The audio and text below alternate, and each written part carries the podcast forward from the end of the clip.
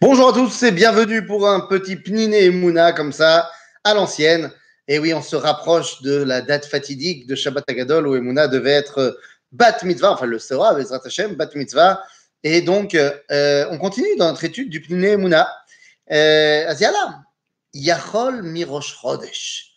Alors ça, c'est un texte, je comprends pas.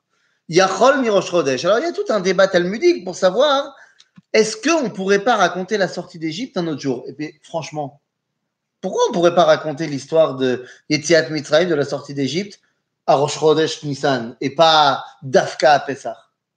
Parce qu'on a besoin aussi de manger, aussi de, de faire d'autres choses. Ça, quoi Ça ne suffit pas de raconter l'histoire? Aussi, on a besoin de faire. De faire et de quoi? De, de manger? Tu dis, il faut, il faut goûter les choses, les harguiches? Il faut ressentir. Et alors, quel rapport? Alors, pourquoi on fait ça le soir du Seder Parce que dans le soir du Seder, on a la matzah, le maror, le charos et tout. Donc, ça veut dire que le soir du Seder, quand on a la matzah et le maror devant les yeux, en fait, ils ne sont pas que devant les yeux, ils sont aussi où? Dans la bouche. Dans la bouche. Et donc, résultat des courses, eh bien, on ne se contente pas de raconter, mais on vit aussi la sortie d'Égypte. Oui. Ah. Ben, je vous souhaite de bien vivre alors, la sortie d'Égypte. À bientôt.